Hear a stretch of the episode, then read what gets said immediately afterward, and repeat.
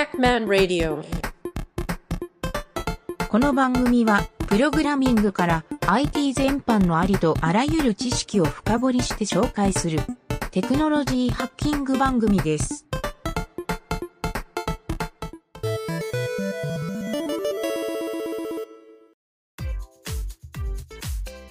えーと、じゃあ今回は、えーと、ブラウザゲームを作ろうナンプレ編の第6章ですね。はい第6章の正誤判定処理。はい。これは、あれですね。あの、ナンプレの回答をするアルゴリズムですね。はい。これでようやくゲームになります。素晴らしい。ちゃんとした。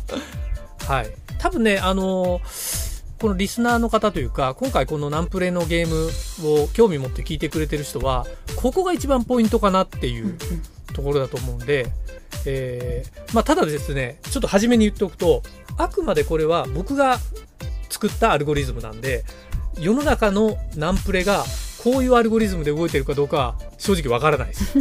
はい。もしかしたらもっと、もしかしたらというか、確実にね、もっと効率のいい方法もあるし、えっ、と、自分で書いた時に、えーなんかもっと別の書き方っていうのもできるから、まあそれを一つの参考例として聞いてもらえるといいかなと。はい。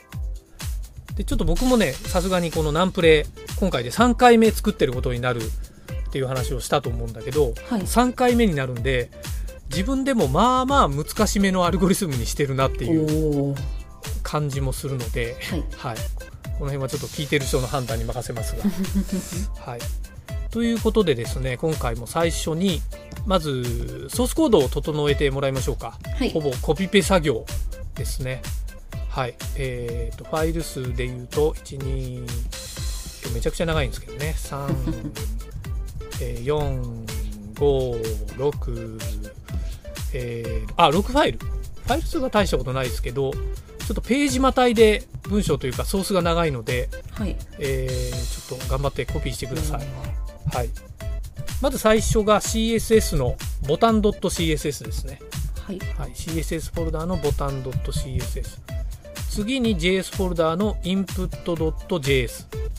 はい。これちょっと長いんですけど。で、次が、えー JS フォルダーの data.js。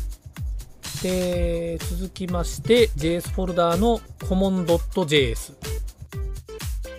で、次が JS フォルダーの view.js。で、これが最後かな？最後が JS フォルダーの check.js。これは新規ですね。check.js だけ今回新しく。はい、ここが正誤判定のコアのソースコードになりますね。はい。これをちょっとコピーしてもらって、えー、ちょっと一旦、これ確認するのが実はちょっと大変なので、はい。あの、一回解かないといけないんですよ、問題を。なるほど。なので、ちょっとそこのですね、解説も含めて、はい。ちょっとまず影織ちゃんに、まず、はい JS エラーが出ないかだけ再生を、再生というか起動して、おペーーっと大丈夫そうですね。あ、大丈夫そうですか？はいえー、そしたらですね、ちょっと解説に移りますが、はい。えっとですね、あ、そうか、これ僕、あれだな、あの、テキストの方には、チェックボタンを押してって書いてあるけど、問題を解かないと押せないですよね、きっと。あ、今押したら間違うって出るのかな違うって出てきますね。あ違うって出れば、とりあえず間違い判定はできてるっていうことですね。はい。で、合ってる場合は正解っていう、えーアラートが表示されて、次のステステージというか問題に進むようになってるんだけど、あのーちょっと正解を一回出してみましょうか。はい。正解を出すには、ちょっと解いてくださいもなかなかしんどいと思うんで、ちょっと待ってね。僕ね、正解を出せる、えっ、と、あれだ、ローカルストレージのデータを置いといたんですよ。えっとね、ちょっと下の方行って第7章の途中ぐらいに、えーあーコードを貼り付ける。これか。これをそのまま、ちょっとローカルストレージのアプリケーションのとこの、はい。はい、自分のローカルホストのドメインの中に、もう上書きしちゃってください。はい。アプリケーション、ローカルストレージの、あー、これか。はいほい。上書きすると、で、リロードすると、多分、正解の。画面が出ると思うんですよあ、。正解って言われました。あ、正解？あ、じゃあ、はい、それで、一旦、一問解いたことになってます。はい。で、ちなみに、ちょっと、念のためもう一回リロードして、はい。えっ、と、1個、1個だけ間違えてみましょうか。はい。1個どっか書き換えて、数字を。そうすると違うよって出れば。えーっと。あ、違うよって出ました。出ます？はい。ということで、一応ね、あのー正確に正誤判定はできてる状態なんですよ。今の状態が。で、実際にどうやってるか。まあ、ここですよね。はい。はい。ここがポイントなんで、えーちょっと解説をしていきますが、まずですね、これはあの、ボードゲームって、そのボードゲームの特質によってアルゴリズムが全く変わるんで、今回のこのナンプレっていうこのゲーム、9×9 のこのマス目のゲームにおいての、あの、必要なチェック項目、これをですね、僕4つ洗い出したんですよ。はいはい。一つが全てのマスが、えー全部埋まってるかどうか空欄が1個もない状態かどうかはいはい。で次が横一列の入力だからうんうん1から9が横一列ずっと並んでるはい。で1から9が全部入ってるうん。で、えーこれが2個目はい。で3つ目がそれが縦バージョンね、はい縦に1から9が全部入ってるはい。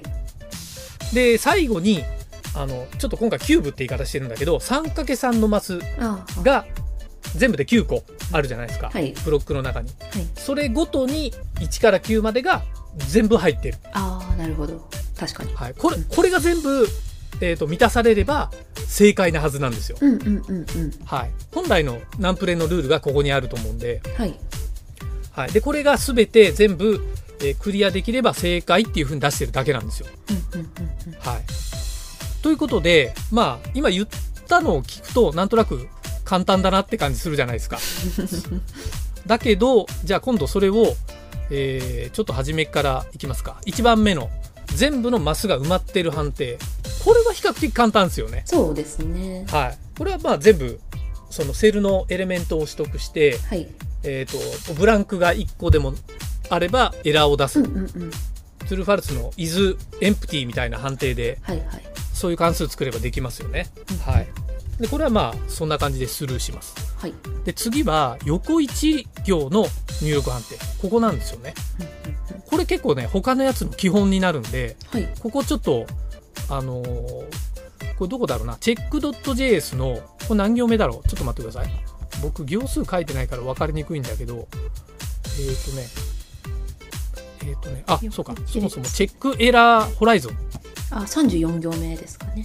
34行目のポイントはですねチェックオーバーここのチェックオーバーかな？これですね。これが、えー、とテキストのとこで説明されてるんですけどそのままだね。はい。そこですね。えー、とこれはですねこのまず何をやってるか？この ARR っていう。あれうん。うん、アレイですね。ここにアレイっていうのは何が入ってるかっていうと、これはですね、1行分のデータですね。1行分のデータ。そうです。はい。まず、そうか、ここに行く前に説明しないといけないことがあったんだ。ここに行く前に、チェックエラーホライゾンっていう、はい。えーこれ34行目って言ったかな？4行目ぐらいのところにある、ここで、えー、dis.daters っていうのは何が入ってるかっていうとそのうん 9×9 のマス目のマトリックス情報というか縦横の、えーもう配列。いわゆるあのユーザーが入力した分と問入題と？力して入力した結果と問題のもうマージされた今、はいはい。目に見えてるところのうん。数値が全部入ってる状態ですね。はい。はい。はい、これを4分で回した時、えっと前回書いた JSON 覚えてるかな？あれ横一列をずっと並べてたじゃないですかは9個、いはいはい。そう。なので、えっと配列の1番目を取ったら横一列が取れるんですよ、うんうんうんうんでそれを9回チェックしたらいいっていうだけででこのあのチェックオーバーっていうのは重複チェックなので1から9までの間全部の値が埋まってますって状態の場合同じ値が入ってなければ1から9まで全部入ってるって状態になってるはずなんですよ。おーお確かに。こここここまで分かりますよね。わかりますわかります。はい。これのチェックをするのがここのチェックオーバーっていう関数で、えー、とそのまず横一列の9個のアレイが来た時にこのね、面白いのは JavaScript ってね、こういう書き方ができるんですよ。もうほぼ1行で書けてしまうというか。はい。このアレイにフィルターっていう、これ僕結構最近ね、あの、よく使う関数なんだけど、はい。この配列に対して、あの、ファインドとフィルターっていう2つの大きい検索、え検索方法があるんですよ。で、ファインドっていうのは、えっ、と、中の、えっ、と、配列の中の値の1個だけ取ってくるのがファインドで、はいはいはい複数取ってくるのがフィルターなんですよ。うんうんうんうんということは、例えば、そこの横一列の9個の配列の中で、例えばね、1って選択したら、はい1が2個返ってきたら、エラーなんですよ。ああそういうことかはいはいそう。で、まあちょっとそういうのをもっと複雑にしてるんだけど、あの、いわゆる1行で、えっ、と、重複してるものがあるかっていうのをもうここでリアルに探してるんですよ、このやり方。なるほど。インデックスオブと、えーラストインデックスオブっていう2つ、要するに最低2つ取ってきたら、2つあるものだけがここでピックアップされるんですよ。うんうんで、最後にここでコンストで返ってるレスには何が入るかっていうと、重複してる数字の数字が複数入るようになってるんですよ。数重複してる分はいはいということは、リターンしてるレスドットレングスっていうのは、この値がもしあれば true を返す。オーバーしてます。オーバーというかはいはいは、い重複してますよって true を返す。で、0個だった場合は false を返す。なるほどということで、ここで重複の判定をしてます。はいはいはいはい。これはね、多分他のやつ全部でこれ使ってるんですよ。使い回し関数です。はい。というので、今のを、えー、と横1列を9回繰り返したら、まず、あの、さっき言った2番のチェック方法は完了じゃないですか。ホライズンが。うんうんうんうんで、次これをバーティカルでやろうとすると、今度縦ですよね。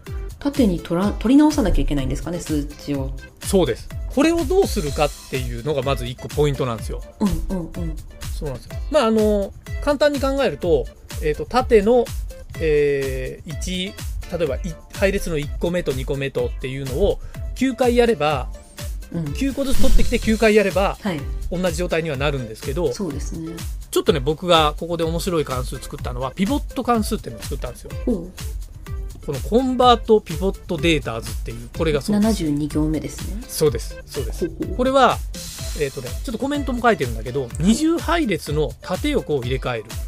ほうこれ、これ皆さんね、ピボットって聞いてピンとくる人いるかもしれないけど、あの、エクセルのピボット機能って知ってます？ああ聞いたことあるそうなんですよ。あの、もう本当バスケットのピボットみたいに、こう90度ピッて横に表がググッてなるのをピボットって言って、僕よく縦横入れ替える処理でピボットっていう名称を使うんだけど、それをここでやってます。はい。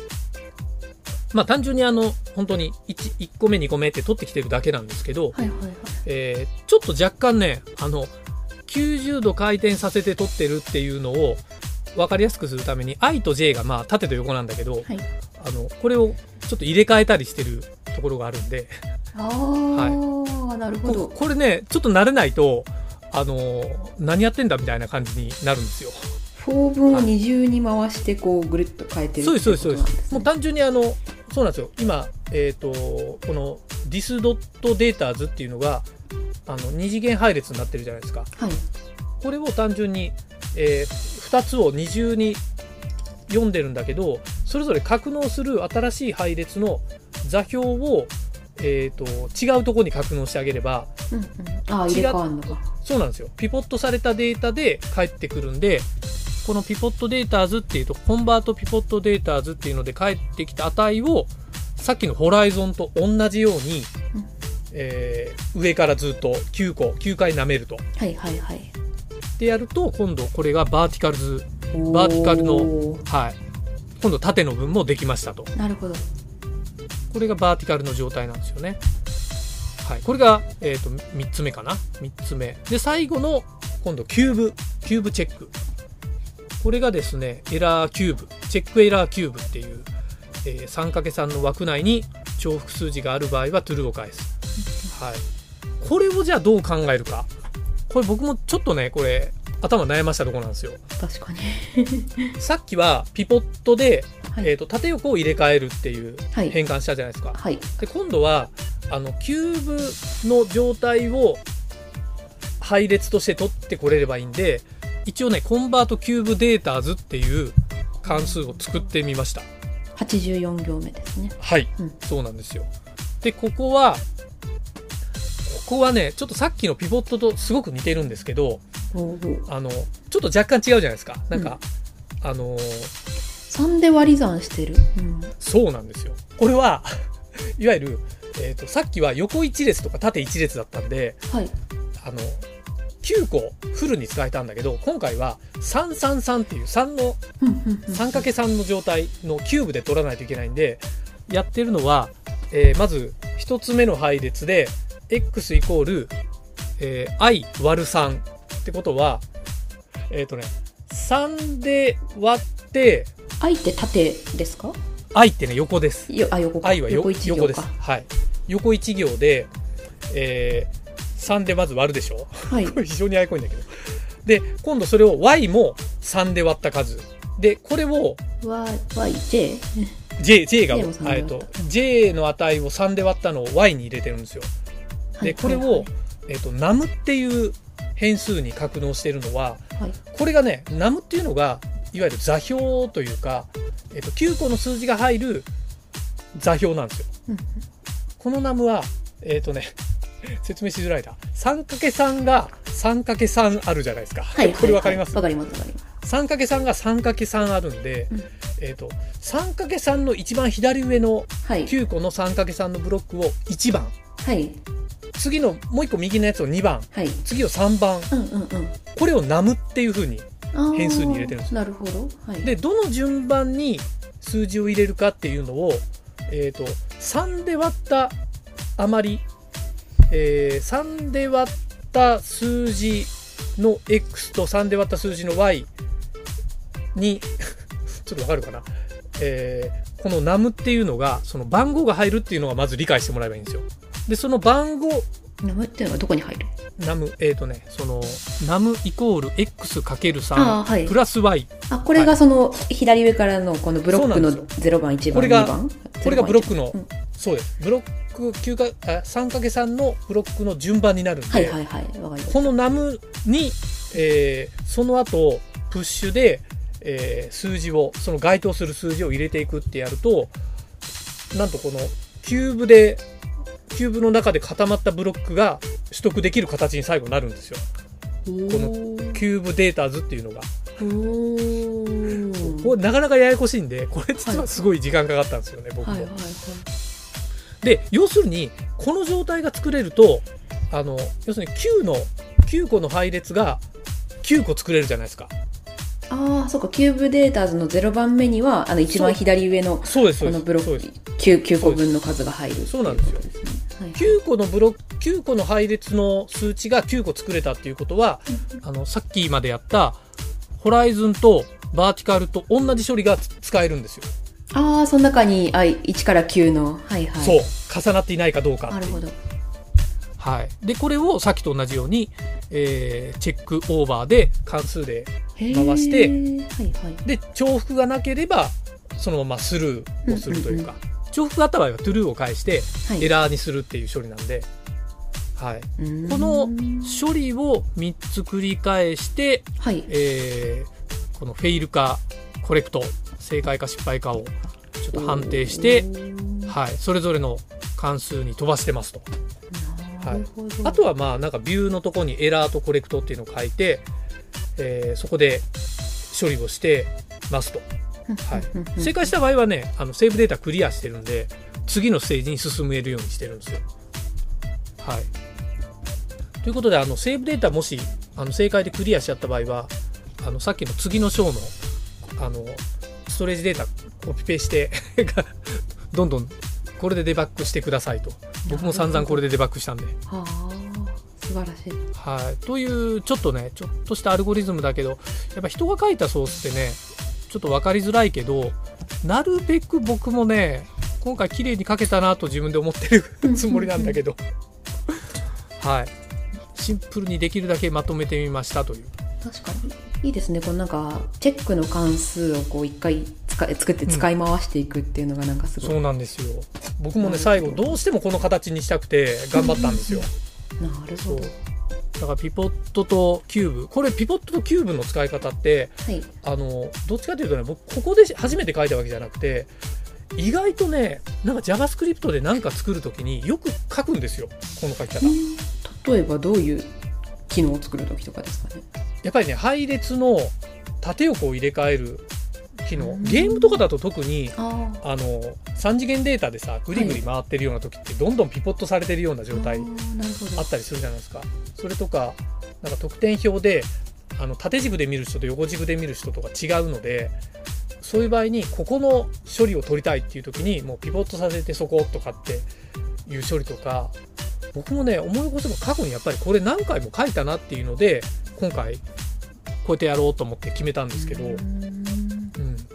まあ、キューブはね正直あのこの 3×3 とかで使うパターンが少ないからあれだけどこのブロックえっとねビット演算とかでなんかビットの計算をする時とかこうメモリのアドレスを頭の中に描いてここの領域みたいなの取る時にあの決まったアドレスの何個目みたいなのを不定形で取っていくみたいなのがちょっとこれにやり方に近いかなっていう。場合意外とこんなやり方をするなっていう、うん、まあ何度かこういうの書いたなっていうそこからですね。はい。なのでちょっとねまあこれ気になる人はご自身でこのアルゴリズムを作ってみるっていうのも結構いいチャレンジになると思うんですよ、はい、僕もこれじゃなくてもとにかくこれはねあの丸か×かさえ返せればこの上の方にあるジャッジメントっていうはいはいはい。この関数で丸か×かだけ返せればそのアルゴリズム自体は独自に書いても全然 OK になってるんで、はい、ここチャレンジしてみても面白いかもですね。えー。はい。すごい。というちょっとお勉強も含めた。いやー、面白いそう。でちょっとね僕テキスト無視して今ガーッと喋ったんだけどうんうん。テキストの通り話していくとえー、とまあでも大体一緒か。大体一緒かピポットのなと思って見てそうですね。ピポットの説明とまあここ見てもらえばわかるかな。3×3 の内容ちょっとね僕の喋り方よりはこのテキストの中で見てもらった方がわかるかも。うんうん。はいこれがねあの書き方でこうなるんだっていうのを理解してもらえると多分ね人のプログラム読むのが楽になるような気がします。いやーでもこれなんかかなりこうスマートにまとまってるなと思って。うんだいぶまとめましたね僕も。すごい。はい。まあそんなわけでね、やっぱりな、改めてこのゲーム判定はアルゴリズムが命という、はい、ここに僕もたどり着いたなというか、はい。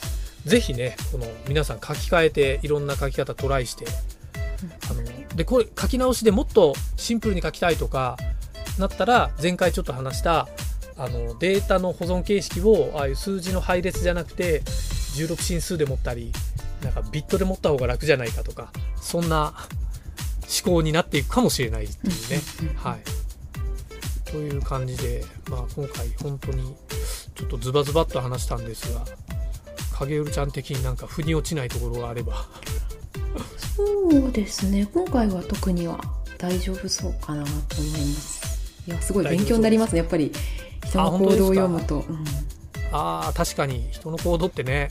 そうそう。人の行動を理解するのが勉強になるのかもね。そういう意味では。そうですね。本当に、うん。あなるほど。こうやってなんかアルゴリズム作るのかと思ってちょっとすごい勉強になってました、僕はあの JavaScript ではい。あのちょっとさっきも話したんですけどあの配列の処理の仕方ってあのすごいコードをシンプルにしてくれるんであの結構最初の方に言ったチェックオーバーのところにあったフィルターって機能あるじゃないですか。はいはいはい。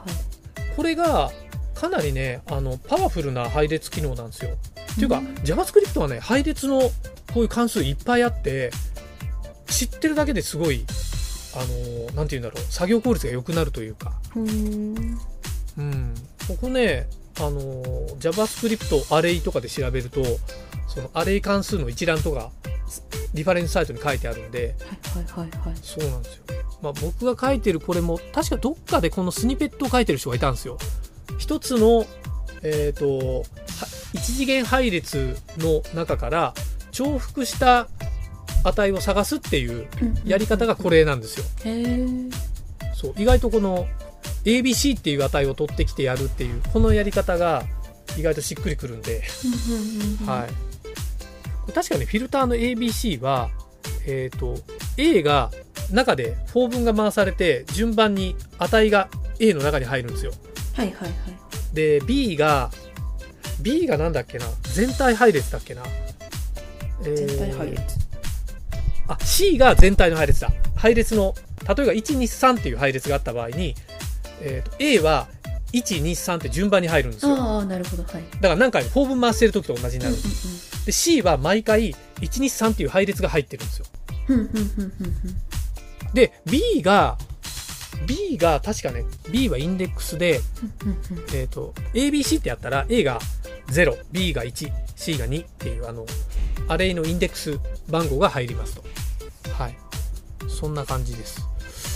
あまあということでねこの JavaScript の内容、まあ、今回 JavaScript のプログラムなんで対応してますが、はいはい、これを今度 PHP で書くとかっていうことをやってみるともうちょっと面白い 感じというかねプログラミングの深さというか、はい、このリファクタリングとかが経験できると思うんでそうですね。このプログラミング僕もこれをいろんな言語で書くみたいなトライよくブログでやるんですけど結構面白いですよ。一番ね 苦労するのはこれをシェル言語で書くとかね。えー、シェルってちゃんとコマンドだけじゃなくてプログラム言語なんで。ああできでできますね。シェル、まあ今流行りの Go 言語。あと、はいはい、Ruby、Python、PHP、うんうん、C 言語、まあ、この辺で書ける、全部で書けるようになるとかなりパワフルなエンジニアになれますよね。はいまあ、そんなちょっとした遊び方も踏まえて、えー、トライしてもらえるといいんじゃないでしょうか。はい、というわけでじゃあ今回は以上ですね。お疲れ様でした。はい、お疲れ様でした。ありがとうございました。